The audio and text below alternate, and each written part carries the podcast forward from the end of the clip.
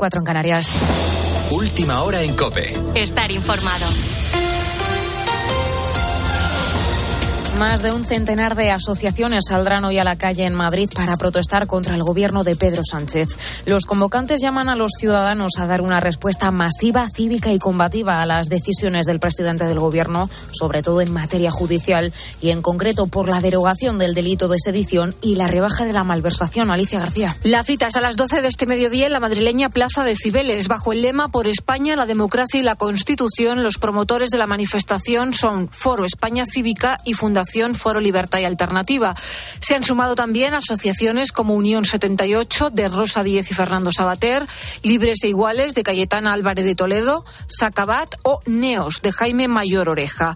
Alejo Vidal Cuadras, expresidente del PP catalán, forma parte de una de las organizaciones promotoras y decía esto aquí en las últimas horas en Herrera en Cope. Asociaciones que defienden derechos lingüísticos, que se interesan por la libertad de educación, que defienden la vida, la Constitución, de tipo cultural ha sido masiva. Vidal Cuadra señalaba también que se busca que se oiga la voz de la sociedad civil en favor de la democracia, de la Constitución y España como nación unida.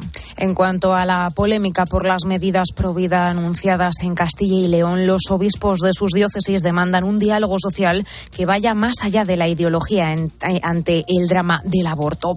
En un comunicado conjunto, los pastores aseguran que quieren estar cerca de las mujeres embarazadas que atraviesen en circunstancias difíciles.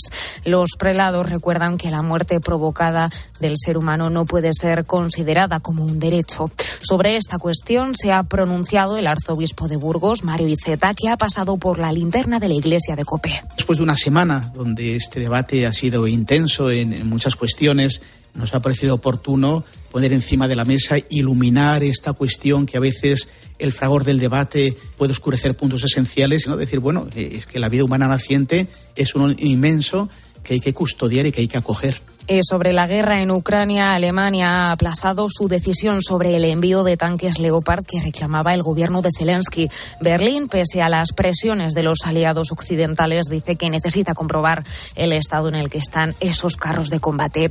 Aquí en España, la ministra de Defensa, Margarita Robles, pide discreción y unidad en el apoyo a Ucrania. Primero, el apoyo total y absoluto a Ucrania y, en segundo lugar, la unidad entre todos los países aliados. España realiza muchos envíos y realiza muchas actuaciones, pero siempre he dicho lo mismo, el pueblo ucraniano está sufriendo y lo que no podemos aparecer nosotros es alardeando del material, porque el envío de material tiene que hacerse con discreción, con prudencia y en coordinación con los aliados.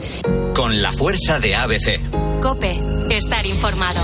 Y ya conocemos los horarios de los cuartos de final de Copa del Rey, Guillermo Díaz. El miércoles 25 de enero, Barcelona recibirá a la Real Sociedad a las 9 de la noche y Osasuna y Sevilla jugarán a las 10 de la noche. El jueves 26, Valencia y Athletic se enfrentarán a las 8 de la tarde y el Real Madrid recibirá al Atlético de Madrid a las 9 de la noche en el Santiago Bernabéu después de no haber jugado ahí por Copa en casi tres años. Los de Simeone podrán contar con su nuevo fichaje Memphis Depay que fue presentado ayer en el Civitas Metropolitano. Las palabras de su entrenador. jugar de primera punta o de segundo delantero? Lo vemos más por, por dentro, con dos delanteros, sea de segunda punta o de primera punta. Lo veo bastante parecido al, a Costa. Anoche en el inicio de la jornada 18, Mallorca se impuso al Celta 1-0. Hoy continúa la liga con el Rayo Vallecano Real Sociedad, Español Real Betis, Atlético de Madrid, Valladolid y Sevilla Cádiz. Partidos que podrás escuchar en tiempo de juego a partir de las 2 de la tarde. Y los hispanos han ganado contra Eslovenia 26 a 31 y han asegurado su cupo en cuartos de final del Mundial de Balomano. Y el próximo partido será este domingo ante Francia,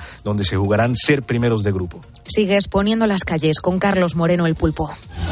Cope, estar informado.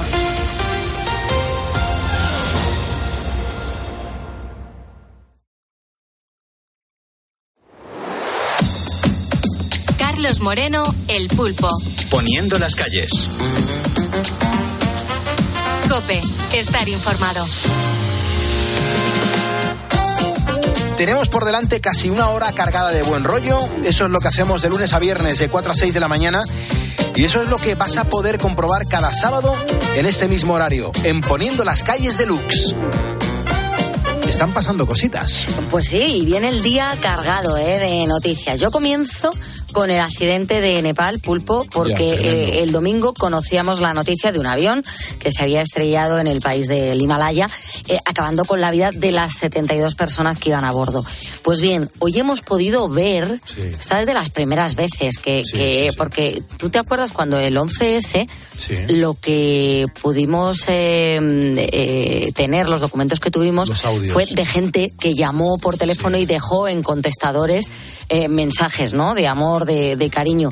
Pero claro, tú imagínate ver desde dentro, eh, momentos antes de sufrir el accidente, lo que estaba sucediendo y todo gracias al vídeo de uno de los pasajeros que hizo un Facebook Live mostrando su llegada a la ciudad nepalí de Pokhara. El que graba es un joven indio que viaja junto a tres amigos por motivos religiosos y que como es la vida decidieron volar en el último minuto.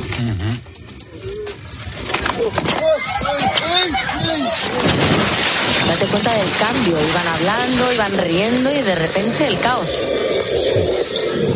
Y aquí ya el silencio. Bueno, los familiares contaban, como te decía, que este grupo de amigos estuvo a punto de no coger el vuelo y finalmente, eh, bueno, pues eh, sí que subieron al avión.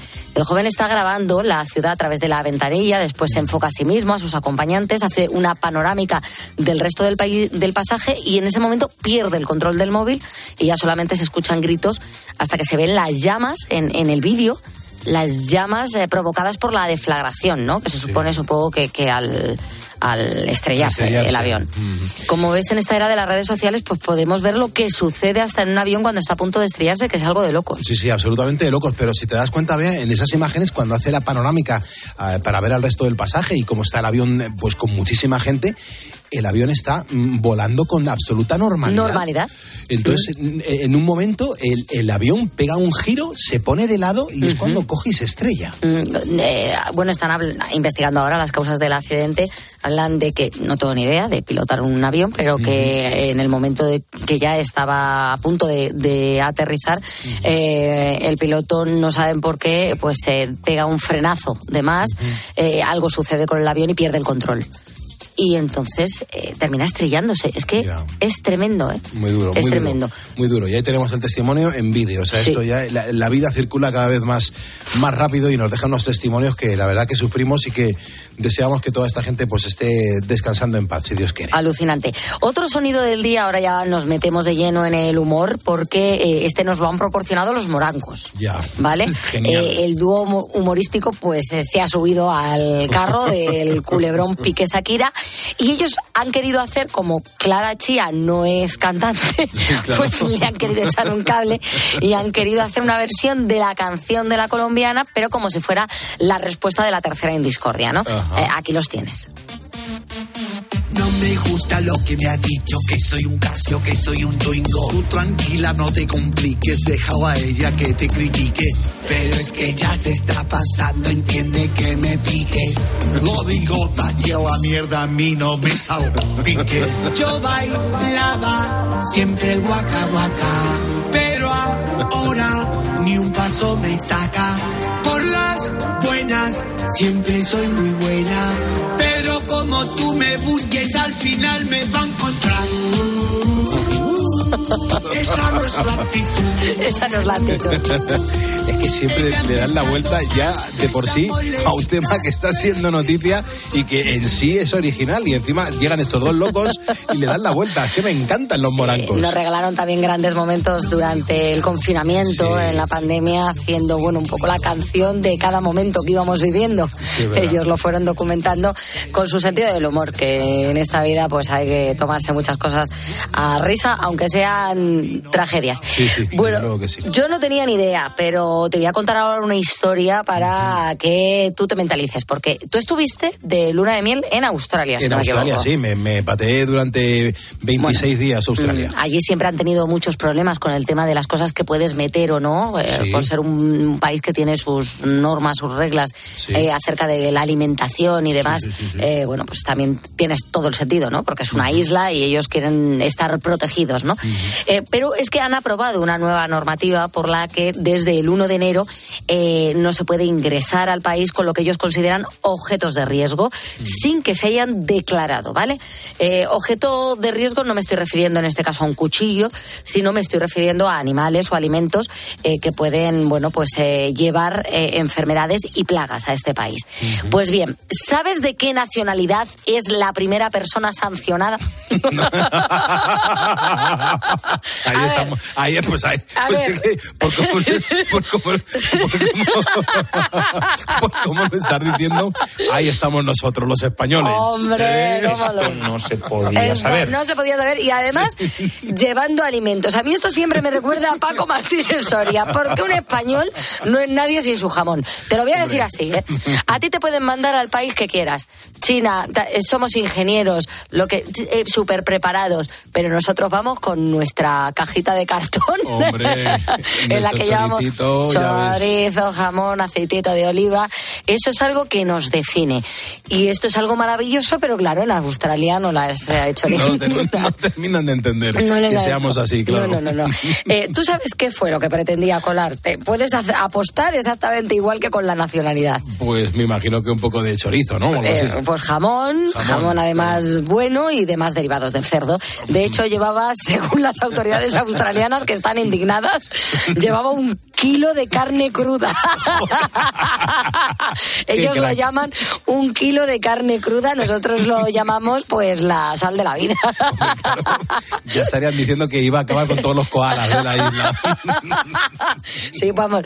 Eh, eh, pasa antes Bin Laden, si estuviera en vida, que este pobre joven verdad, con sus chorizos y con ¿Te sus- imaginas a los vigilantes pesando la carne y diciendo, pero vamos a ver, pedazo de melón, ¿Pero que qué te trayendo aquí ¿Pero qué dos kilos sí. de carne. Sí, sí. Bueno, pues concretamente eran dos envases de jamón, un envase de chorizo y otro de caña de lomo. Claro que sí, campeón. A mí me representa. Y llevaba también una cuña de queso, ¿eh? El Ah, joven de bueno, 20 bien, años. bien, bien. eh, Tenía previsto ganarse a los australianos por el estómago, pero le va a salir la broma por 2.100 euros y ha perdido la visa, pulpo. Con eso te digo todo. No, puede, no, no, no, que, que es que ya no puede entrar en el país. Si tenía una beca de estudios o lo Se que lo han sea. tomado muy a mal, ¿eh? No, me se la ha tomado muy a mal. Yo me lo imagino diciendo, bueno, me vuelvo para España, pero darme el jamón. Hay que ver, es verdad. Pues si me vuelvo, me vuelvo con mi jamón. Con mi jamón y con mi queso. No sin mi jamón. No sin mi jamón. Escuchamos a Madonna porque la reina del pop ha confirmado que va a visitar España en el marco de su próxima gira. Va a ser el próximo 1 de noviembre cuando podremos verla en el Palau Sant Jordi de Barcelona. En total va a visitar 35 ciudades de todo el mundo, recordando sus cuatro décadas de éxitos como este Hannah que estamos eh, escuchando. Genial. Madonna en Poniendo las calles. Recuerda que somos el primer despertador de la radio. Yo soy Carlos Moreno el Pulpo. Tú por escucharme ahora mismo ya eres un ponedor.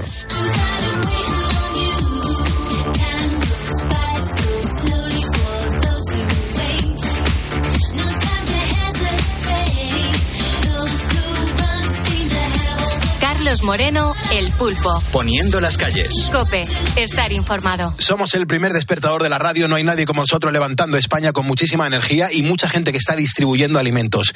Mi saludo para Francisco y también para David Merchan, que ahora mismo están por la zona de Guipúzcoa, eh, poniéndole las calles a las carreteras. Un abrazo bien fuerte, chicos.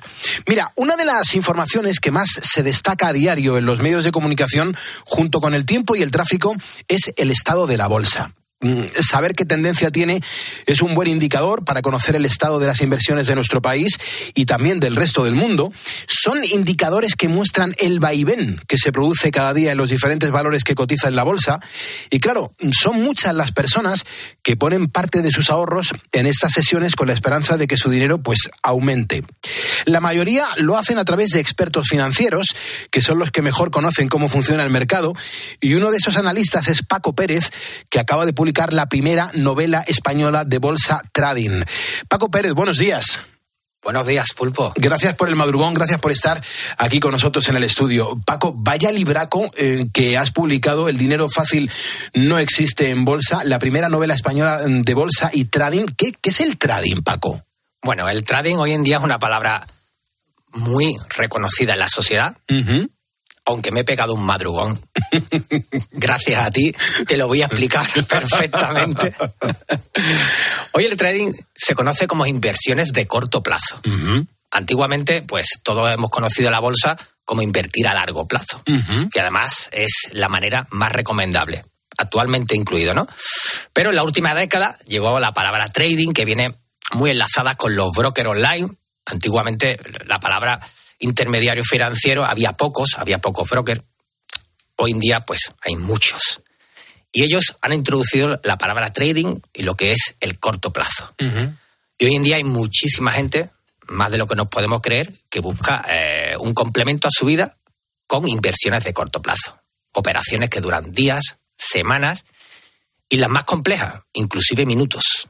Minutos. O sea que están jugando un poco a la ruleta. Están apostando por un blanco y negro y si ganan, ganarán mucho y si pierden, perderán todo. Efectivamente. Eh, lo podemos enfocar con una traga perras. Claro. Es decir, estás todo el día echando, hay alguien que se está llevando unas comisiones, sí o sí, como el bingo, tú cuando entras en el bingo, entras y entras perdiendo, el bingo siempre gana, ¿no? Claro. Pues aquí en el trading pasa más o menos lo mismo. Es decir, aquí hay una figura financiera, evidentemente legal, que es el broker, y él siempre cobra o siempre gana. Después, el que hace la inversión en muy corto plazo, pues evidentemente corre riesgos. Paco, hay gente que, eh, eh, y más en estos últimos años, que, dice, ¿para qué voy a tener el dinero en el banco si no me está rentando nada? Voy a jugar un poquito en bolsa, sobre todo eh, largo tiempo, ¿no? Para, para dentro de unos años a ver qué es lo que sucede. Sí, estos últimos años, prácticamente una década, hemos tenido los tipos en mínimos, negativo prácticamente. Es decir, el dinero en el banco te costaba y más con la inflación. Voy a decir, con una inflación galopante estabas perdiendo dinero. Claro. Evidentemente, ha habido muchísima gente que ha buscado menear su dinero, moverlo, y evidentemente la bolsa es uno de los mejores indicadores para invertir. Es decir, si coges una buena tendencia, se pueden tener muy buenas rentabilidades. A día de hoy, los bancos, con la subida de tipo, pues ya hay productos con poco riesgo, los IPF de toda la vida, que ya están rentando. Están rentando todavía poco. Bueno, si fondeas el mercado de bancos, pues bueno, ya hay tipos de interés o productos de poco riesgo, como los IPF, que te pueden dar un 2, un 2,5, medio, inclusive cuentas online que te dan hasta un 3, ¿De acuerdo? Que ya quiere decir que ya, algo, ya algo están dando. Incluso hay también bancos que mm, por empezar a jugar en bolsa te, dan más dinero y te facilitan las cosas y te dicen que no te van a cobrar. Eso mucho, eso, es como el timo de la, de la estampita. Claro, es que por algún, algún lado te lo van a quitar, ¿no? Yo no conozco a nadie que regale dinero. Claro, claro. o como el antiguo refrán, duro por peseta, ¿quién lo da? Claro, efectivamente, efectivamente. ¿Cuántos años llevas trabajando en torno a la bolsa? Bueno, yo llevo, la primera que bueno, la primera que, que invertí pues hace prácticamente 33. Me he dedicado siempre a la bolsa exclusivamente, bueno, pues prácticamente las dos últimas décadas y los últimos 20 años sí. Pero te puedo garantizar que la primera vez que empecé a invertir, con muy buena suerte o mala suerte, pues prácticamente 35 años. Era jovencito.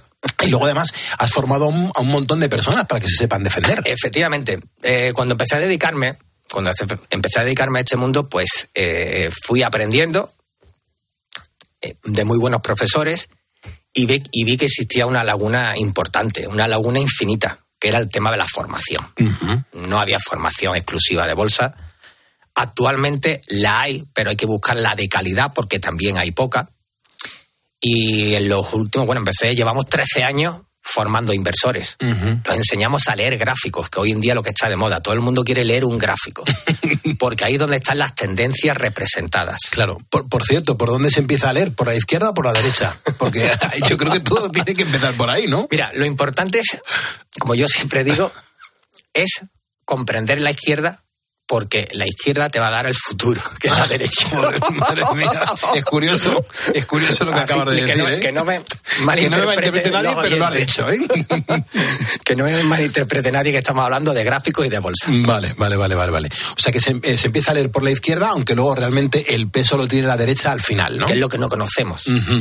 ¿Vale? La incertidumbre. La incertidumbre. Es decir, esa parte blanca que nosotros debemos de configurar, elaborar y sobre todo tener una estrategia con entradas y salidas muy elaboradas. Es decir, si vas a la bolsa por el primer viento que viene, pues imagínate, es como el velero que va a alta mar claro. y pierde el rumbo. Y dice, bueno, ¿qué hacemos ahora? ¿Para dónde vamos? Bueno, vamos a esperar que el primer viento que venga, a ver dónde nos lleva. Claro. Pues la bolsa igual. Pero qué vértigo, ¿no? Porque mucha gente, las primeras inversiones de las personas en, en la bolsa les tiene que invertir, o sea, les tiene que dar mucho vértigo y también tienen que tener un remanente por si esto falla, que, que, que no se queden sin nada.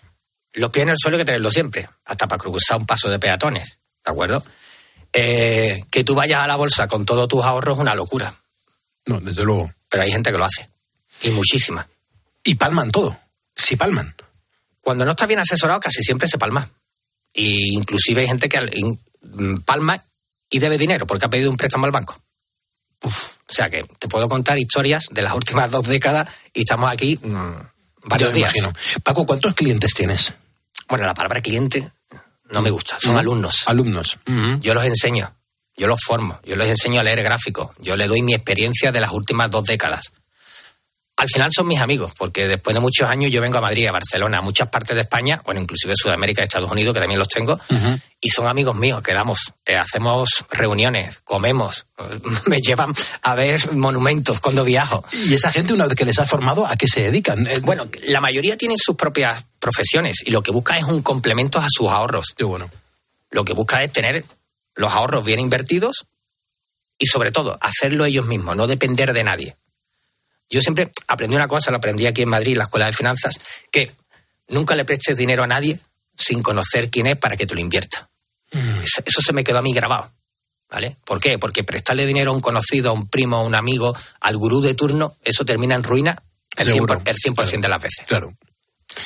Paco, eh, vamos a centrarnos un poco en el, en el libro, te lo digo más que nada porque el tiempo va pasando y, y no me queda mucho, pero eh, el libro es una novela, mm, eso hay que dejarlo bien claro, y hay un par de capítulos a la suerte del, principi- del principiante y del novato. El negocio de la bolsa puede llegar a ser adictivo, te lo digo porque mucha gente este libro le va a parecer súper interesante, de hecho vas por la segunda edición y, y la gente va a aprender un montón de cosas en torno a este libro. Bueno, lo principal de este libro, cuando lo saqué y por qué ha tenido tanta aceptación, tanto en España como en Latinoamérica, inclusive en Estados Unidos bastante, en la comunidad que habla castellano, es que son actores reales. Esos personajes son personajes de mi academia. Son personajes que yo llevo años con ellos y sé su principio, su madurez y cómo están actualmente invirtiendo en bolsa. Claro. Entonces, cuando empiezas a leer el libro, lo primero que te hace es, es que tú mismo sabes ya qué perfil de actor o de, de actor del libro eres. ¿Por qué? Porque ahí hay cuatro o cinco historias que te van a pasar en bolsa sí o sí. Qué interesante, Paco, por favor. Eh, y, y, claro, toda esta gente le ha cambiado la vida después de leerse el libro, después de que les hayas formado. El libro está enfocado tanto a profesionales como a gente que está empezando. ¿Por qué? Porque los errores que cometen ellos no quiero que lo cometan los nuevos lectores del libro. Es decir, ahí hay muchos errores en tiempo real que ellos han cometido en crisis financieras pasadas, que lo que yo quiero que en las crisis financieras que van a venir, y se espera la más gorda, cuidado con esto, que no lo cometan ellos. ¿De acuerdo? Entonces el libro va, está muy enfocado tanto al profesional, que se va a ver identificado con los perfiles que hay ahí, como al que está empezando ahora de nuevo. Y la última pregunta me la manda Pilar Velasco, que nos está escuchando desde Valladolid. Me dice, Pulpo, ¿le puedes preguntar a Paco, por favor, si es lo mismo acciones, divisas o futuros? Hombre, para nada. Los futuros son derivados, tienen un subyacente y estamos trabajando con un producto financiero que lleva generalmente apalancamiento. La palabra apalancamiento ya suena a peligro. Suena raro, suena muy raro eso, Paco. Las acciones, bueno, las acciones es una participación de una empresa. Tú puedes tener una participación mínima del Santander comprando X acciones. Y lo que gane el Santander lo reparten y tú Efectivamente. pillas un pellizquito. Casi, si- casi siempre, por ejemplo, en el Santander Telefónica, los blue chip dan dividendos. ¿De acuerdo? Entonces, una parte proporcional. Algo trincas. Más la rentabilidad en el largo plazo, casi siempre trincas. Bien, muy bien. Y por último, divisas equivale a, a, a Forex, al mercado Forex, al mercado de divisas. ¿Forrest Gump? Bueno, no, no- no llegamos ya a ese estilo. Ya quisiéramos correr como corre él, ¿no? el euro, el dólar, el yen también existen gráficos, se puede invertir según las tendencias que tengan. Ajá, genial. Paco, me gustaría que mm, dieras pues la forma de comunicarse contigo, lo digo por si hay algún ponedor, algún inversor, alguien que quiera pues contratarte, saber de ti, eh, conocer un poco más el mundo de la bolsa desde un punto de vista mucho más profesional. ¿Cómo pueden entrar en contacto contigo? Bueno, pues generalmente la principal es nuestra web de inversión, que es pacopereztrading.es.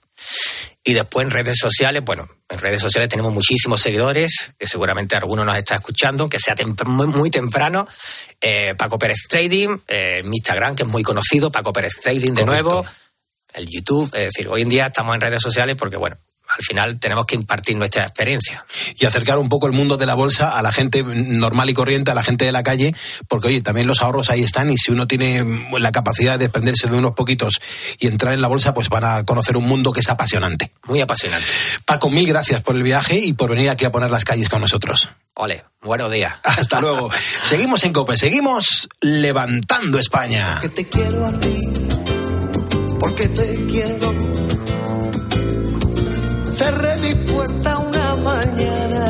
andar. Porque te quiero a ti, porque te quiero. Dejé los montes y me vine al mar.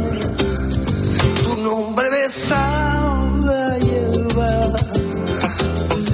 de la que nace en el valle, a golpes de sol y de agua. Tu nombre me lleva atado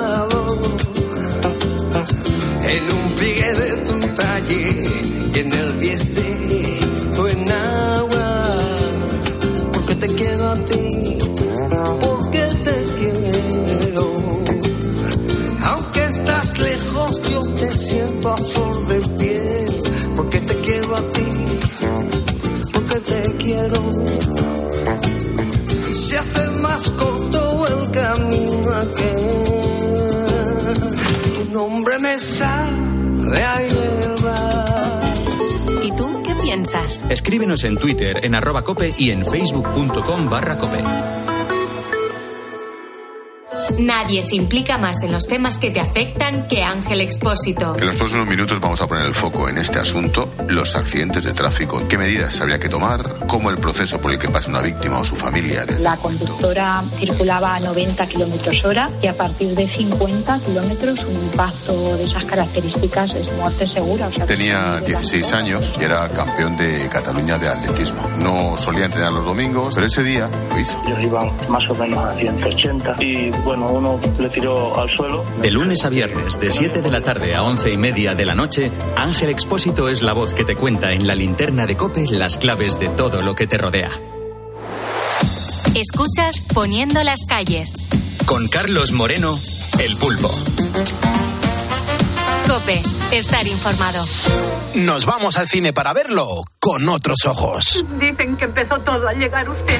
Nunca acaban de emigrar. El fin del mundo. ¿Por qué lo hacen? ¿Quién es usted?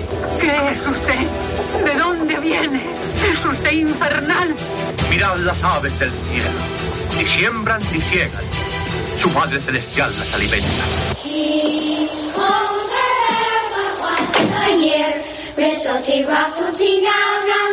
Pues ya está aquí ensangrentado con la camisa desgarrada a picotazos Jerónimo José Martín, crítico de cine de Cope y 13. Jero, muy buenos días y gracias por poner las calles con nosotros.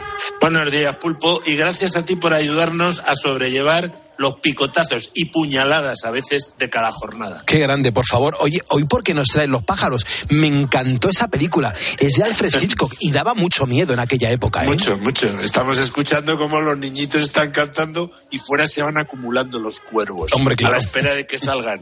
Pues mira, hoy cumple 93 años la sufrida protagonista de esa película, que es Tippi Hedren, eh, a la que felicitamos efusivamente, ¿verdad? Tiene ya 93 años. Natalie Kai Hedren, así se llama ella, nació el 19 de enero de 1930 en Nuevo Hull, en Minnesota, y se hizo famosa primero como modelo, como actriz y luego también como activista a favor de los derechos de los animales. Tiene una fundación que se llama ROAR, eh, lo que resulta un poco sorprendente porque ella es sobre todo famosa por los ataques furibundos que sufre de cuervos y gaviotas en esta película, en, Los pájaros, su personaje. Claro, claro, claro. Fue, es curioso, fue su primera interpretación para el cine. Le valió el Globo de Oro de 1963, gran cosecha la de ese año, eh, a la nueva estrella del año, era un Globo de Oro que había en esa época. Y luego le permitió además volver a rodar al año siguiente eh, con el famoso cineasta inglés Alfred Hitchcock que, rodó no solo Los pájaros, sino también al año siguiente Marnie, La ladrona. Ha aparecido en total Hedren en más de 80 películas y producciones televisivas incluida la última película de Charlie Chaplin, La Condesa de Hong Kong, también en la sátira política Citizen Run o en la comedia existencial Extrañas Coincidencias. Ha ganado también el premio Jules Verne y tiene una estrella en el Paseo de la Fama de Hollywood. Otra razón para hablar hoy de esta película es que mañana mismo, viernes 20 de enero, José Luis García nos echa en su programa Classics de 13 Televisión no esta, sino otra gran película de Hitchcock, con la muerte en los talones, que era la favorita del director inglés, por cierto, siempre dijo que su película favorita de las suyas era con la muerte en los talones. Nos echa, ha dicho nos echa una película. Me, me gusta Claro, mucho ese término porque lo decían mis abuelos. decía ¿eh? mi abuelo. sí, sí, también lo mío. Es verdad, es Y verdad. el parte, nos echan la película y nos ponen el parte. Qué grande, por favor. Es verdad, Jero. Oye, el argumento de los pájaros, ¿cuál es? Porque sí, yo, yo la he visto por lo menos un par de veces. Insisto, me dio muchísimo miedo, pero el argumento de la película en sí, ¿cu- cu- ¿cuál era? Bueno, es complejo de decir porque el- el- los- se basa en un relato que se llama igual, eh, Los pájaros, de la londinense Daphne du Maurier, que lo publicó en una colección de cuentos del año 52 titulada El Manzano. Hitchcock ya para esa fecha había llevado al cine dos novelas suyas, Posada Jamaica y Rebeca, nada menos. Y luego otras muchas eh, relatos y novelas suyas han gozado de versiones fílmicas y televisivas, ¿no? En la novela el protagonista es realmente un peón de Cornualles y su conclusión es mucho más pesimista que la de la película, ¿no? Eh, la guionista, que fue Evan Hunter, que cogió el relato y lo convirtió en guion, ella había escrito para la revista Mystery Magazine, que era de Alfred Hitchcock, y también para su serie televisiva Alfred Hitchcock Presenta, mítica serie televisiva de intriga espléndida. ¿no? Finalmente, en la película, la protagonista es una tal Melanie, que es Tippi Hedren, que es una chica rica, snob, de la alta sociedad de San Francisco, que conoce casualmente en una pajarería al abogado Mitch Brenner, que lo interpreta Rod Taylor. Él, que conoce por la prensa la locada vida de Melanie, la trata con indiferencia y se va de la tienda dejándola un poco irritada a ella, ¿no? y, y ella, que no está acostumbrada a esas a que la traten así de mal, pues encarga unos periquitos y se presenta en la casa de la madre de Mitch en Bodega Bay. Grave error, porque en cuanto llegan los pájaros enloquecidos, empiezan a atacar salvajemente a los habitantes del lugar y a ella misma. Y la situación va a peor. Es alucinante. No, no, no, y, y haces bien de dejarlo ahí porque, porque luego merece la pena ver la película y que, y que también la- lo cojamos con, con bastante ansia, ¿no? He leído que además el, el filme se, se basaba en hechos reales. Así es, se inspira en un ataque masivo, esto da mucho yuyu, de aves acaecido en Santa Cruz Sentinel, que es una ciudad en la bahía de Monterrey, en California, el 18 de agosto de 1961. Resulta que sus residentes se despertaron con una escena dantesca. Según el periódico local, hordas de aves marinas estaban bombardeando sus casas, chocando contra autos y arrojando anchoas a medio digerir sobre el césped. Esto era- este estual de que, fíjate que yuyu, tío. Hitchcock se enteró de este hecho, claro, y al que le faltaba tiempo para coger historias de estas, lo- la guardó y lo usó como material de investigación para esta película. ¿no? Luego se supo al cabo de los años que la verdadera causa de ese comportamiento de las aves fueron unas algas tóxicas que contenían en concreto ácido demoico, que ataca directamente al sistema nervioso. Eh, pero eso no se sabía en los años 60 cuando rueda esta película Hitchcock. Luego ya después uh, se habló mucho del ácido domoico. Ojo con él, que te da el yuyu. Ya, ya, ya. Yo imagino que en aquella época, al margen de que Alfred Hitchcock ya mm, fuese una marca reconocida a nivel mundial, eh, esta película de los pájaros sería un exitazo mm, desde el momento de su estreno. Bueno, en taquilla funciona muy bien, la verdad. Tuvo una recaudación mundial de 11,5 millones de dólares, casi cuatro veces los 3,3 que, que costó. Además, Ubiworks fue nominado al Oscar a los mejores efectos especiales. Como hemos dicho, Tippi Hedren ganó el Globo de Oro en 1964 a la mejor actriz. Es equo, por cierto, con Úrsula Andrés y Elka Sommer. En el 2016, Los pájaros fue incluida en el Registro Nacional de Películas por la Biblioteca del Congreso de Estados Unidos, es decir, fue considerada cultural, histórica y estéticamente significativa, cosa que, en fin, en su época a lo mejor no tenía ese prestigio, pero después sí, porque de hecho en su época las críticas fueron mixtas, sobre todo en Estados Unidos, o sea, hubo también eh, críticas críticas con la, con la película. Claro. Le fue mejor en Europa. De hecho, la película, la revista francesa Carriers du Cinéma la puso en el segundo lugar en su lista de las 10 mejores películas de 1963. Con el tiempo ha mejorado muchísimo su consideración entre los críticos, que vamos, todo el mundo la consideramos un título clave del género de terror, claramente. En Rotten Tomatoes son positivas el 93% de las 59 reseñas seleccionadas, que le dan una media de 8,2 sobre 10. Me parece que estaba que es acertada esa. Supuestamente a Daphne du Maurier no le gustó mucho la película, porque claro, ella era inglesa, le cambiaron la ubicación de una granja inglesa a una comunidad playera californiana, no le hizo mucha gracia, parece ser. Y luego sufrió, porque es el verbo que hay que emplear, en 1994 una secuela televisiva que se tituló Los pájaros 2, El fin del mundo, que era tan mala, tan mala que su director, que se llamaba Rick Rosenthal, eliminó su nombre de los créditos Hombre, y claro. usó un pseudónimo que se usa en, en- Hollywood habitualmente, que es Alan Smithy. Cuando tú te quieres desmarcar de la película, la, la ha dirigido un tal Alan Smithy, que es el peor director de la historia. ¿no? Eh. En ella, Tippi Hedren interpreta un personaje secundario. Ujú. Bueno, eh, hay que avanzar, te lo digo porque durante el rodaje de esta película eh, yo me he enterado que hubo sus más y sus menos entre Hitchcock y Tippi Hedren porque eh, hubo como roces ahí, ¿no? Sí, sí, tras la muerte de Hitchcock, Tippi Hedren afirmó que el famoso director actuó de manera inapropiada con ella durante el rodaje de Los pájaros, pero que ella rechazó sus requerimientos y tal, un poco por la línea del sí es sí, los abusos y tal. Más tarde en sus memorias y en diversas entrevistas rectificó, o sea, o matizó, dijo que esas agresiones comenzaron más bien al final del rodaje de Marnie y la ladrona, o sea, al año siguiente, ¿no? Su siguiente película con Hitchcock, ¿no? En cualquier caso, durante la filmación de la escena del ataque de los pájaros a la cabina telefónica, Hedren acabó con cortes en la cara porque un panel de vidrio se le rompió encima de ella. Algunos dicen que, que, en fin, permitido por Hitchcock, no se sabe, ¿no? Además, siempre insistió eh, ella en que le engañaron sobre la logística de la secuencia final del ataque masivo, porque iba a haber un montón de aves mecánicas y al final, a última hora, en el último minuto, Hitchcock la reemplazó por aves reales y se montó un cirio en el rodaje de mucho cuidado, claro. Eh, esta controvertida relación de Hitchcock y Hedren la hemos podido ver en una película del 2012, The Girl, de Julian Harrold, basada en un libro de Donald Spoto. Ahí cuenta un poco todo esto. No sé, no, no, no se ha insistido mucho en eso, ¿no? La hija de Hedren, Melanie Griffith, eh, que es su hija, afirma que el abuso de Hitchcock, sea, el abuso con toda- se extendió a ella. Dice que tenía entonces seis años y que un día Hitchcock le regaló eh, de broma una figurita de cera de su madre en un diminuto ataúd. Realmente es un humor muy negro el de Hitchcock, sí. Oye, y con, y con los cientos de pájaros que aparecen en la película, ahí también tendría que haber problemas, porque es que había mucha gente en los platós en ese momento. Sí, sí, la mayoría de los pájaros que se ven en la película son reales. Aunque se estima que se gastaron más de 200 mil dólares en crear pájaros mecánicos, sobre todo para las tomas así más cercanas. Un tal Ray Berwick se encargó de las aves vivas, entrenando y capturando a muchas de ellas. Las gaviotas, por ejemplo, las capturó en el basurero de San Francisco. Y una vez que el editor George Tomasini montó todo lo que estaba filmado normal, sobre todo el ataque del cuervo y del ático, se, se enviaron al departamento de efectos especiales para su mejora. De hecho, tiene tantos efectos visuales que Hitchcock tuvo que pedir ayuda a varios estudios. Aunque los ataques de los pájaros los completó sobre todo la Walt Disney, eh, donde estaba un, un tipo que es eh, histórico, Ub Iwers, que es el creador nada menos que de Mickey Mouse.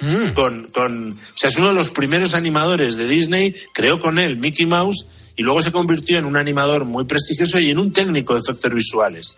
De hecho, eh, ahí usó una cosa que se llama la pantalla amarilla, que es súper novedosa para la época, y sobre todo tiene un plano cenital, si te acuerdas, en que las gaviotas están en plena batalla Sí, van a atacar otra vez. Ese plano es imposible, porque ¿dónde, ¿dónde narices han puesto la cámara? Pues resulta eh, que además se ven abajo en la ciudad incendios por todos los lados y tal. Bueno, pues toda esa ciudad era una pintura hiperrealista en perspectiva con aperturas para efectos físicos de fuego. Es buenísima esa toma, pues es una toma imposible. De hecho, ahí montaron eh, unas imágenes que habían filmado en, un, en, una, en la cima de un acantilado muy alto que les permitió eh, filmar desde arriba gaviotas que estaban por debajo. Y luego lo montaron sobre esa pintura de la ciudad y te queda un plano que es histórico, es mítico en la sí, historia sí. del cine. Es verdad, es verdad. Todo lo demás se rodó en la propia ciudad de Bodega Bay, que existe, que es un pueblo cerca de Santa Rosa, en California. Es impresionante lo que, lo que llegaba a hacer eh, Hitchcock en, en las películas, pero por ejemplo, además de la música, en este film, eh, en Los pájaros, eh, lo que hace también es que omite un montón de cosas, ¿verdad?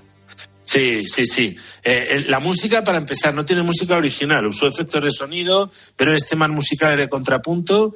eh, incluso empleó ahí el antecedente, digamos, del sintetizador que lo llamaban Mixture Tratanium electroacústico, nada menos, ¿no? O sea que, de hecho, eh, lo que hemos escuchado de banda sonora es el arabesco número uno de Debussy, que lo toca Tipi Hedren, y luego la cancioncita esta de los niños, que es súper inquietante, vamos a acabar con ella también, eh, porque Bernard Herrmann, eh, que, había hecho más cosas, hemos puesto un fragmento de Con la muerte en los talones también para recordar esto. Ya tenemos a los niños. Sí, aquí están ya. claro, pues, además de la música, omite, por ejemplo, una explicación racional. No sabes por qué atacan las aves, lo cual te crea mayor inquietud. De hecho, suprimió el clásico Dien del final para que la desazón continuara. La gente piensa, bueno, me va a explicar ahora por qué han atacado los pájaros. Pues no, no lo explica y te quedas hecho polvo. En el final original, fíjate qué bueno sería, acaban escapándose en coche, llegan a San Francisco aliviados y de pronto empiezan a ver en San Francisco un montón de pájaros posados en el Golden Gate y en otros edificios relevantes. No los pudo firmar porque le faltó recursos, porque eso era mucho dinero, ¿no? Eh, lo que no omitió nunca, nunca lo omitió, es su habitual cameo esta vez lo realiza Hitchcock al comienzo de la película, sale de la tienda de mascotas con dos perritos blancos en brazos y se cruza con Tippi Hendren. Es un genio. Es un genio, es un, genio. Yo, recuerdo que no me dejaron verla entera y yo era muy pequeño y, y, la tenía que ver con mis padres en el cuarto de estar cuando vivíamos en Mirasierra, me acuerdo perfectamente. Y me es gusta fuerte, es fuerte hombre, es muy, muy, muy fuerte, hombre. Yo creo que en aquella época tendría dos rombos, ¿no? Sí, sería con R, no lo sé cómo sería, pero es muy violenta y eh, personajes sin ojos y cosas de estas. Y le ataca a los niños es espeluznante. Madre mía. Salen del colegio. Es tremendo, es tremendo. Madre mía, Jero. Bueno, pues eh, nos quedamos sin tiempo, si te parece. La próxima mm, semana continuamos con descubriendo y analizando grandes películas. Muchas gracias por poner las calles con nosotros, Jero. Gracias a ti, Pulpo, y a todos los ponedores. Marcho a curar estas heridas de pajarracos con un ojo puesto en el cielo por si vuelven. Claro. Madre mía. Cuídate, Jero, gracias. Adiós. Seguimos en Cope, seguimos poniendo calles. Joder, qué frío hace.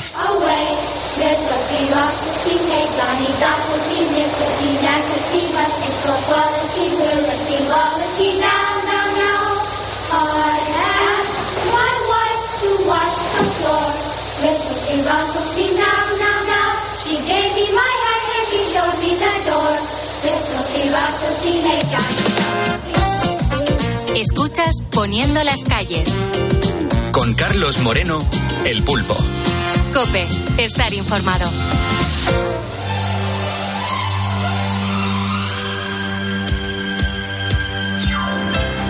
Lo primero, eh, el compromiso, cumplir el compromiso y mi palabra. José Manuel Maestre nos acaba de seguir, también Francisco Luna, Martí Pérez Tur, Ernesto Rubio, Esteban Romero, Ana Peña, José Luis Joyanes, Francisco Javier Ortiz, Carlos Crispín González, Juan Carlos Gou, de Paco Miguel Foronda, Ángela Becerra Rodríguez, Ana Isabel Muñoz, Jesús Sierra Sánchez, eh, están aquí con nosotros. Fíjate, Jesús Sierra Sánchez ahora mismo está en una sala de despiece de raza ibérica.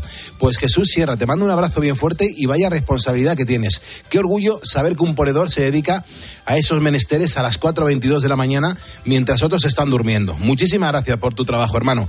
Bueno, es verdad que ya se han quedado atrás las fiestas de Navidad, pero aún hay algo que nos recuerda que durante unos días nos hemos excedido con las comidas y con la bebida, que son los kilos de más, los que ahora tenemos aquí en los michelos. Bueno, pues la sensación de hinchazón o una analítica eh, nos termina siempre diciendo que los abusos eh, tarde o temprano se pagan. Muchos de nosotros nos hemos planteado en estos días hacer algún tipo de dieta para reconciliarnos con nuestro propio cuerpo y para saber mejor cómo actuar en estos casos sin no hacer locuras, pues hemos invitado a poner las calles a Sandra González, que ella es dietista, nutricionista y doctora en salud pública. Sandra, muy buenos días. Hola, buenos días, Pulpo. Buenos días, mucho frío está haciendo. Yo te agradezco que hayas madrugado con nosotros. Y lo primero que me gustaría es que nos explicases, por favor, si eh, sirve de algo hacer una dieta después de haberse pegado un gran atracón. Bueno, lo primero que, hay que resaltar es que seguir una dieta equilibrada siempre es bueno, ¿vale? Siempre es una buena decisión. Una vez dicho esto, sí que es cierto que lo que no hay que esperarse es a seguir unos buenos hábitos después de un exceso en concreto, después de unas fechas concretas. Pero bueno, en principio siempre es buena idea. Porque, eh, Sandra, dietas es verdad que hay muchas, hay, hay muchas modalidades de, de dietas de adelgazamiento. Algunas, de hecho, más que dietas, parecen milagros. ¿Cómo podemos saber, Sandra, si una dieta es buena o, o directamente es una tomadura de pelo? Pues a ver, las características principales que tienen esas dietas mm, que se suelen llamar milagros es Ujú. que suelen prometer resultados rápidos, fáciles, sin esfuerzo. Además, muchas veces están publicitadas por gente famosa y también eh, suelen tener pues limitación de algún consumo de alimentos en concreto o también te suelen decir pues eso ensalzan el consumo de algunos alimentos concretos no como por ejemplo todos hemos oído alguna vez hablar de la famosa dieta de la piña Sí. entonces, este tipo de características en donde te prometen mucho por poco es lo que nos tiene que hacer sentir que algo no va bien. Eh, Sandra, eh, también eh, yo te hablo de, de cosas que me acuerdo, ¿no? Y ahora aquí en, en directo, en Poniendo las Calles, te, te lanzo preguntas. Porque perder mucho, eh, mucho peso en poco tiempo, yo creo que no es muy bueno, que puede ser incluso perjudicial para la salud. Eh, bueno, depende de, de muchos factores. Depende de lo que consideramos poco tiempo, de lo que, de lo que consideremos mucho peso, eh, del estado nutricional previo de la persona o si dicha persona tiene eh, alguna enfermedad. Por lo general, en personas sanas, los principales inconvenientes en la pérdida brusca de peso son que, por un lado, no siempre se pierde grasa, que es lo interesante, que cuando se pierda peso es porque perdemos grasa. Sí. Sí, y cuando la gente eh, hace grandes pérdidas de peso en poco tiempo, generalmente lo que pierde también es masa muscular y eso no nos interesa nada, es totalmente contraproducente. Y luego la otra característica que tiene es que las personas que sufren grandes pérdidas de peso Sí. en un periodo de corto tiempo pequeño suelen recuperar el peso perdido y algún kilo extra, por lo que a la larga no es nada recomendable esta- estos tipos de pérdidas de peso grande en poco Ujú. tiempo. Lo mejor es siempre la pérdida de peso, la- de peso sin prisa, o sea, lo típico que siempre se ha dicho, sin prisa pero sin pausa. Ya, lo que pasa es que somos muy ansias y todos, to- todos tenemos, queremos tener un, un cuerpo como el de Nuria P. Martí, que nos está escuchando, y, y claro, necesitamos tiempo y necesitamos cambiar rápidamente pues nu- nuestro núcleo de, de- de comidas, que eso es fundamental, porque es que es verdad que hay personas que varían de peso pues dependiendo de la época del año. Es decir, e- en otoño e invierno como de todo, y cuando llega la primavera, verano, me cuido para lucir un poco el palmito. Eh, Sandra, te pregunto, mm, ¿pueden provocar alguna alteración en, en el metabolismo de todas estas personas? Pues a ver, eh, un poco eh, vengo a decir lo que decía antes. Ajá. Lo importante es tener los hábitos y no centrarlos solo en unas épocas del año en concreta, sino intentar tener que nuestra que nuestra eh, dieta sea siempre eh, la saludable. No, no pensar que porque estamos en cierta época del año podemos permitirnos estos eh, eh, ciertos excesos y ya mm, intentar apretarnos un poco el cinturón en ciertas épocas. Eh, yo creo que ahí es donde está el, el- el mayor eh, clave en este caso. Porque además, Sandra, tú perteneces a un grupo de investigación que ha llevado a cabo el proyecto Predimit Plus, eh, que se ha convertido en el mayor reto de investigación sobre nutrición realizado en España. Sí que me gustaría que ahora mismo a las 4.26, 3.26 en Canarias, Sandra, nos contases a los ponedores en qué ha consistido. Sí, pues mira, el estudio Predim- Predimed Plus es un estudio que se lleva a cabo en 23 centros repartidos por toda España. En concreto, yo pertenezco al nodo de Alicante que dirige el profesor Jesús Bioque. En total han participado cerca de 6.700 personas en toda España y tiene como objetivo la prevención de enfermedades cardiovasculares mediante el seguimiento de una dieta mediterránea. Ah, bueno, bueno, bueno, pues me parece súper interesante, porque según vuestro estudio, ¿cuál sería la forma más sana para, para mm, poder perder peso o la forma de recuperar los niveles más equilibrados después de los excesos? Pues a ver, los resultados oficiales de, de- del estudio que estamos llevando a cabo todavía no han salido, porque te- estamos esperando a terminar el estudio para poder analizarlo. Pero sí que es cierto que hubo un estudio previo que se, llama- se llamaba, bueno, ahora llamamos Predimet 1, y otros muchos estudios han demostrado que la dieta mediterránea es una dieta saludable que no solo ayuda a la pérdida de peso, sino también a evitar padecer un gran número de enfermedades. Y esto es muy importante Hombre, claro. ya que muchas veces eh, centramos el seguir una dieta saludable para conseguir bajar de peso, cuando el peso en muchas ocasiones es lo menos relevante. Deberíamos más de centrarnos en comer bien para estar más sanos, pero no más delgado. Esto es algo que hay que resaltar porque al final lo focalizamos todo en el peso y al final lo que necesitamos Claro. es estar sano. Ya, ya, ya. No, es súper interesante. Sandra, ¿qué tipo de alimentos son los que se consideran que forman parte de la dieta mediterránea? Porque aquí me estoy refiriendo a los que están dentro del consumo de una dieta mediterránea hipocalórica. Sí, claro. Eh, a ver, pues eh, la dieta mediterránea se le asigna el nombre al consumo de alimentos tradicionales que había en los, eh, los países que rodean el mar Mediterráneo. ¿Qué alimentos son? O, cómo, o en qué se caracteriza la dieta mediterránea? En un consumo elevado, ¿vale? Eso significa de todos los días y en gran cantidad, de alimentos de origen vegetal, como son las verduras y las hortalizas, frutas, frutos secos, cereales integrales, legumbres y aceite de oliva. Luego, un consumo moderado de los alimentos que nos aportan proteína, pero de buena calidad, como son pescados, huevos y carnes de ave o conejo. Y un consumo limitado del resto de alimentos que no he dicho, que básicamente, pues eso, pues son cosas más que no son no forman parte de la tradición, como son pues todos los eh, eh, productos procesados, bollerías, eh, todo este tipo de cosas, carnes rojas, embutidos, todo eso limitado al máximo. Perfecto. Eh, eh, Sandra, importa mucho, pero ahí tienes que decirme la verdad, por favor. ¿Importa mucho la cantidad de lo que se come? A ver, sí importa, pero todavía es más importante la calidad de lo que se come. No es lo mismo que comamos un kilo de lechuga que un kilo de galletas. Yo creo que en esto todos estamos de acuerdo. De hecho, para mí el primer paso a la hora de ayudar a una persona a cambiar su dieta eh, por una más saludable es que primero se centre en incorporar en su alimentación alimentos más sanos y eliminar de ellos los menos sanos. Muchas veces con este cambio ya no hace falta ir un paso más allá y ver si lo que está comiendo son 80 gramos o 100, porque muchas veces eso no es relevante siempre y cuando tu dieta esté en base a alimentos saludables como los que hemos dicho antes de la dieta mediterránea. Qué interesante. Cuatro y media, tres y media en Canarias. Sandra, disculpa que, que mande un, un, saludo a un policía nacional que ahora mismo está de servicio en, en, Avilés. Nos escribe porque ahora mismo dice que está diluviando, que está cayendo el diluvio universal. Y yo quiero saludar a esta agente, a este agente del Cuerpo Nacional de Policía, al cual le mando un abrazo bien fuerte, a José Luis Joyanes, que nos ha escrito que nos está escuchando en este momento en Poniendo las Calles pero Sandra, retomo contigo.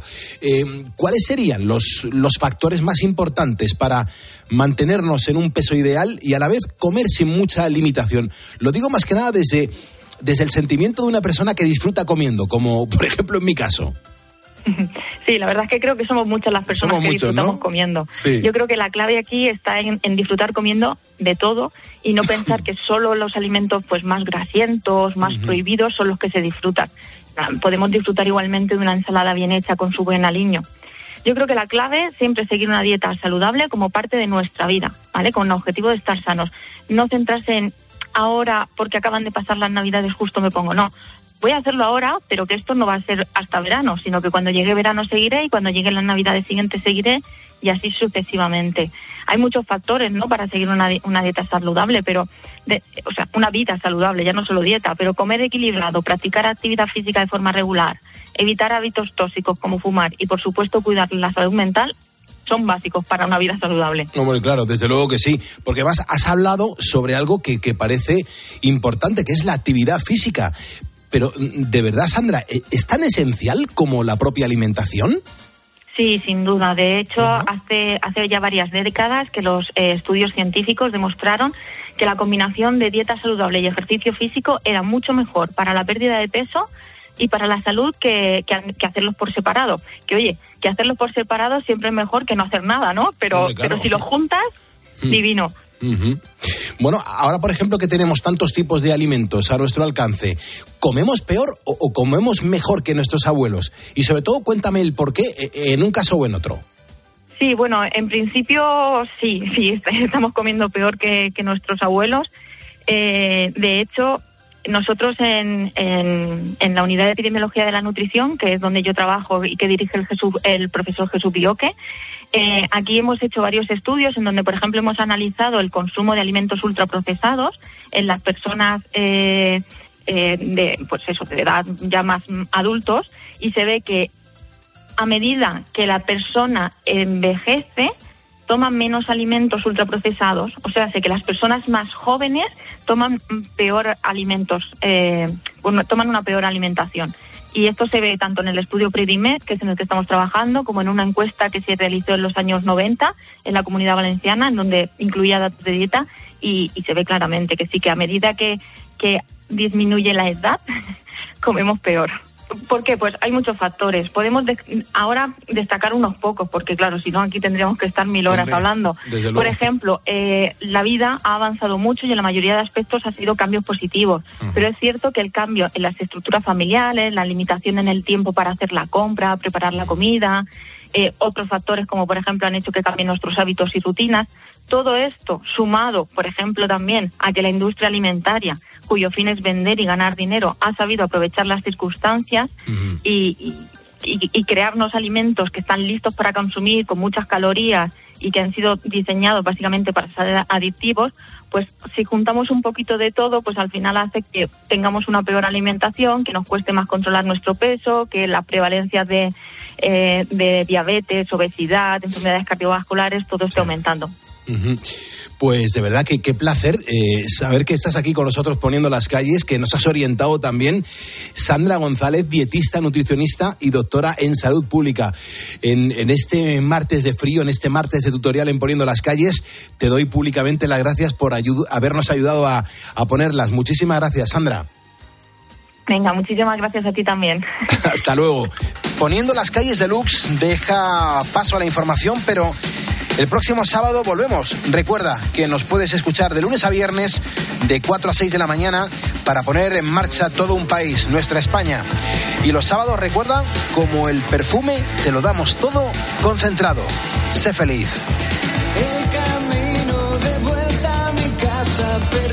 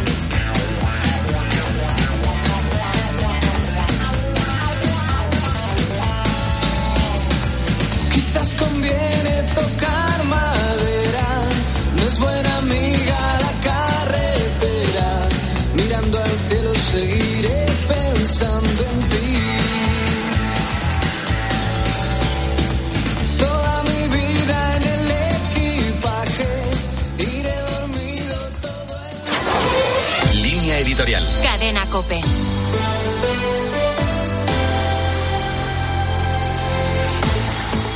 Un amplio elenco de asociaciones civiles se moviliza hoy en defensa de la unidad de España, la democracia y nuestra Constitución. El objetivo de la manifestación en Madrid es denunciar la erosión que están sufriendo las instituciones políticas y judiciales, así como el deterioro de nuestro pacto constitucional. La reforma del Código Penal, las medidas tendentes a controlar a los jueces y las leyes trans, de familias y del solo sí es sí, son algunas de las reformas políticas y legislativas que los convocantes denuncian como amenazas al orden constitucional y a atentados contra algunos derechos fundamentales. El presidente del Gobierno es, por sus funciones constitucionales, el máximo responsable de la política interna del país. A él se le deben y se le pueden pedir responsabilidades ante las consecuencias que ya se derivan de las graves decisiones adoptadas. Pedro Sánchez decidió libremente con qué partidos quería apuntalar el gobierno de España. Conocía bien sus intenciones y negoció con ellos un programa para la legislatura que los españoles jamás llegaron a conocer. En línea con la convocatoria de hoy, el pasado miércoles se conoció también el contenido de un manifiesto firmado por 254 españoles, entre los que destacan periodistas, escritores, profesores, profesionales y expolíticos, cuyo objetivo es reclamar al PSOE que recupere su proyecto histórico y enmiende el sentido de la marcha del actual Ejecutivo. Ambas iniciativas son muestras elocuentes de una sociedad civil que está viva y que desea ponerse en juego más allá de siglas y legítimas sensibilidades para defender y promover un patrimonio de convivencia que Sánchez está deteriorando profundamente.